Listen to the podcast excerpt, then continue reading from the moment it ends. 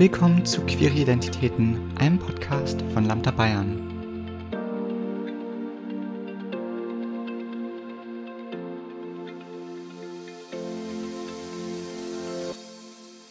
Hallo, mein Name ist Cora. Die meisten, die das Jugendnetzwerk Lambda Bayern kennen, wissen wahrscheinlich auch, wer ich bin, aber ich stelle mich trotzdem erstmal vor. Ich bin 26 Jahre alt und wohne in München, benutze sie ihr Pronomen, bin aber jetzt auch schon länger am rumprobieren, ob ich they, them nicht auch gut und passend fände und ich bin Projektreferentin für Medienpädagogik bei Lambda Bayern.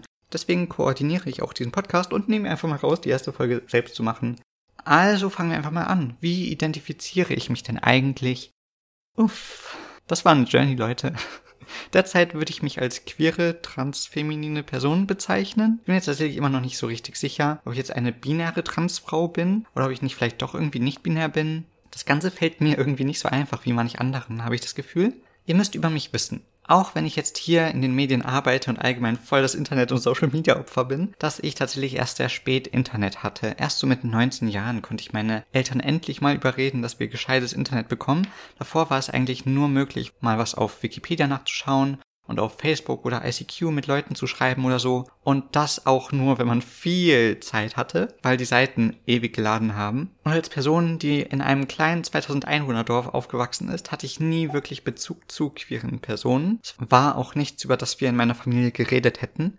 Ich fand schon immer irgendwie merkwürdig, wie andere Männer über Frauen geredet haben oder auch, dass schwul so ein schlimmer Ausdruck sein sollte. Vielleicht habe ich einfach schon früh gecheckt, dass niemand etwas dafür kann, wie er sie ist. Da haben meine Eltern oder Lehrkräfte oder so wohl gute Arbeit geleistet. Denke ich jedenfalls. Ich bin mir nicht sicher, woher das kam. Was ich aber weiß, ist, dass die Serie Roseanne, die ich schon sehr früh angeschaut hatte, in mir die ersten feministischen Gedanken gesät hat. Ich konnte mich so gut mit der Tochter Darlene identifizieren wie mit niemand anderem bis dahin. Ich wollte wirklich so sein wie sie. In der Serie selbst war sie leider nicht queer, wurde aber von der so soweit ich weiß, lesbischen Sarah Gilbert gespielt. Irgendwie hatte es schon damals sowas Empowerndes für mich, eine tatsächliche queere Frau zu sehen. Ich habe damals sogar mein Profilbild, meinen Namen bei Facebook zu Darlene Connor geändert.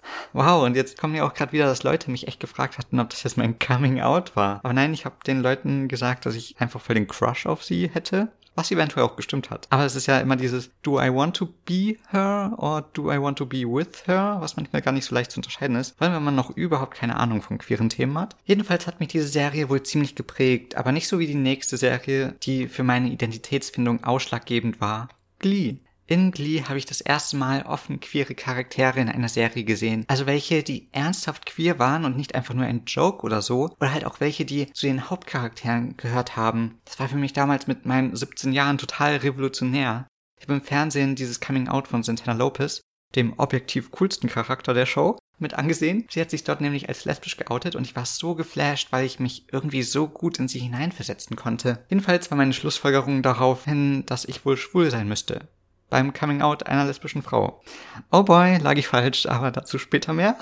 Ich habe mich dann tatsächlich auch recht bald bei meiner besten Freundin geoutet, aber erst als bisexuell, weil ich den Begriff schwul schon immer irgendwie unpassend fand. Und den Grund dafür habe ich erst Jahre später herausgefunden. Ich habe mich dann auf der Online-Plattform DBNA angemeldet, bin darüber recht schnell auf Querbit Augsburg aufmerksam geworden. Kurz nach meinem 18. Geburtstag habe ich mich dann auch hingetraut. Ich weiß noch, es war Anfang November 2012 und es war so eine unfassbar schöne Erfahrung, unter queeren Leuten zu sein. Okay, damals fast ausschließlich schwule Männer, aber trotzdem endlich mal was anderes als cis-hetero. Circa ein halbes Jahr danach hat mich auch schon der ehemalige Querbeet Augsburg und Lambda Bayern Vorstand Jonas zum Frühjahrsvernetzungstreffen 2013 von Lambda Bayern im Rosas Schlössle gezerrt. Ich glaube, viel Wahl hat er mir tatsächlich nicht gelassen, aber es war eine willkommene Abwechslung, da ich zu der Zeit eh gerade eine ziemliche Identitätskrise durchlaufen habe und ich wusste, was oder wer ich bin und was ich beruflich machen möchte und so weiter. Familienprobleme und auch die ersten wirklichen Liebesprobleme kamen dazu und so konnte ich natürlich nicht Nein sagen, als ich die Chance bekommen habe, ein ganzes Wochenende weg von allem zu fahren.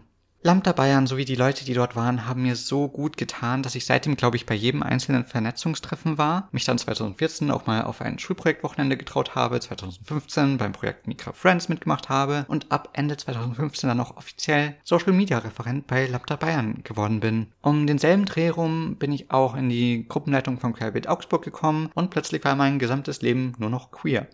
Ich habe über diese beiden Vereine so viele tolle Leute und tatsächlich auch einen Großteil meiner Freundinnen kennengelernt. Ich habe auch die Jahre zuvor schon angefangen, seit 2013, wo ich halt endlich richtiges Internet bekommen hatte, mich unfassbar viel mit queeren Themen zu beschäftigen. Egal ob auf Tumblr oder YouTube, wenn es queer war, habe ich es abonniert. Dadurch konnte ich viel Wissen über Queer Theory und die diversesten und unbekanntesten Identitäten erlangen, welches ich auch versucht habe in Workshops und Vorträgen an andere weiterzugeben. Vielleicht wollte ich mir unterbewusst schon ein Umfeld schaffen, in dem ich mich outen kann.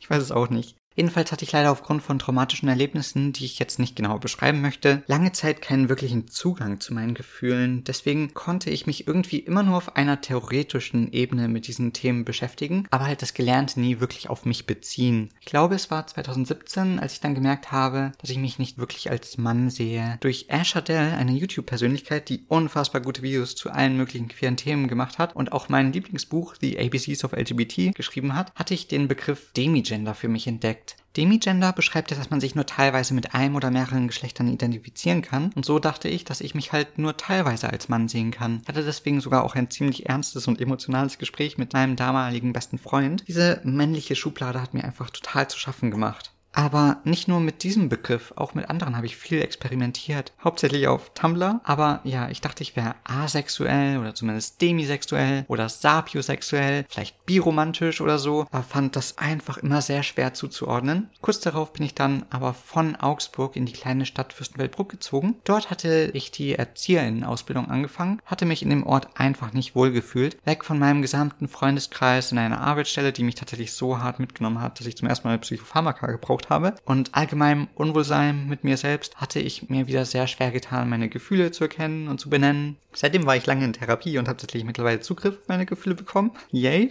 Aber damit ich mich nicht mit mir auseinandersetzen muss, habe ich mir immer unfassbar viel an Arbeit aufgehäuft. Egal ob bei Lambda oder in der Ausbildung. Ich habe einen YouTube-Kanal gestartet, habe angefangen, Psychologiebücher zu lesen, um mehr zu lernen, verschiedene Sportarten auszuprobieren und so weiter. Ich wollte mich einfach nicht mit mir selbst auseinandersetzen Jedenfalls war ich da auch noch nicht wirklich dazu bereit. Außerdem wurde ich durch die Erzieherausbildung immer noch mehr in die männliche Rolle gedrückt. Habe dort ständig zu hören bekommen, wie froh doch alle sind, jetzt endlich einen Mann da zu haben und so. Ich war also ganz gut darin, Dinge zu verdrängen, aber dann kam die Pandemie.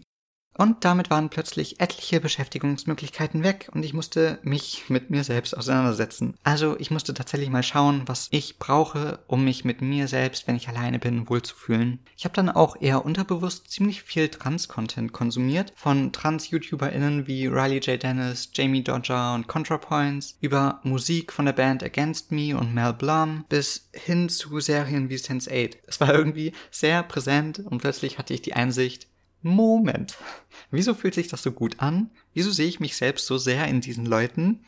Das und die Möglichkeit in Ruhe einfach mal ich selbst sein zu können, abseits von jeglichen Erwartungen, die Leute an mich bezüglich meines Geschlechts oder meiner Sexualität oder so herangebracht haben, das hat es mir ermöglicht, mir einzugestehen, dass ich trans bin.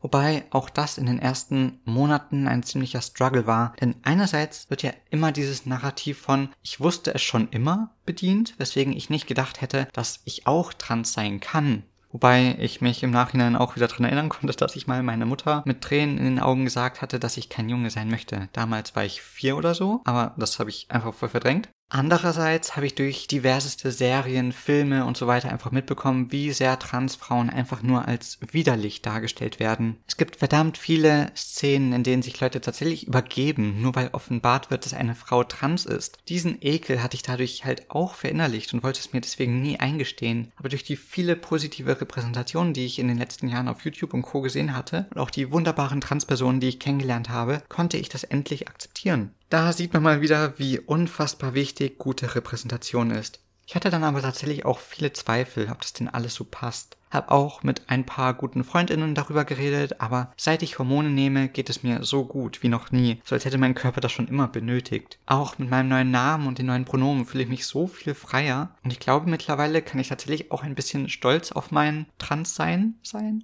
Ihr seht also, dass es nicht immer so geradlinig abläuft. Ich habe wirklich viele Label ausprobiert. Noch jetzt bin ich, was manche Dinge angeht, noch total verwirrt. Was ich anfangs schon angesprochen hatte, bin ich binär oder nicht binär? oder auch meine Sexualität ist gerade ein großes Thema für mich. Ich dachte nämlich lange, dass ich nur auf Männer stehe, aber bin jetzt auch am überlegen, ob das wirklich so gestimmt hat oder ob ich einfach deren Anerkennung wollte und mich halt neben bestimmten Männern weniger männlich gefühlt habe und so mein Geschlecht schon unterbewusst irgendwie bestätigt wurde. Keine Ahnung. Compulsory Heterosexuality is real. Aber das wird jetzt hier den Rahmen sprengen. Aber falls ihr wegen eurer Sexualität verwirrt seid, kann ich euch einmal empfehlen, Compulsory Heterosexuality zu googeln. Ist natürlich jetzt auch nicht die Lösung, aber mir hat das doch einige gute Einblicke gegeben. Ja, natürlich denke ich mir derzeit auch immer wieder mal, hätte ich das nur früher gewusst oder so, aber früher wäre ich dafür, glaube ich, einfach nicht bereit gewesen. Jetzt bin ich einfach froh, ich selbst sein zu können. Muss mich nicht mehr verstellen, muss nicht mehr ständig darauf achten, wie ich mich gebe und so weiter. Ich bin so viel freier und fühle mich so viel wohler. Ich würde rückblickend nichts anders machen. Jedes Outing, egal als wie wahr es sich schlussendlich herausgestellt hat, hat mich mehr und mehr über mich gelehrt und mir erlaubt, immer mehr zu der Person zu werden, die ich heute bin. Ich bin total froh, jetzt dieses Leben leben zu können. Ich hoffe, dass ihr vielleicht für euch daraus mitnehmen könnt, dass man sich nicht stressen muss, das richtige Label zu finden. Dass man einfach rumexperimentieren kann, Label benutzen, dann wieder fallen lassen oder auch einfach gar keine benutzen. Niemand kann euch sagen, wer ihr seid oder sein dürft. Wenn sich eine Schublade als falsch herausstellt, ist das kein Verlust oder gar eine Lüge gewesen. Ihr habt einfach mehr über euch selbst herausgefunden und das ist etwas, worauf man verdammt stolz sein kann.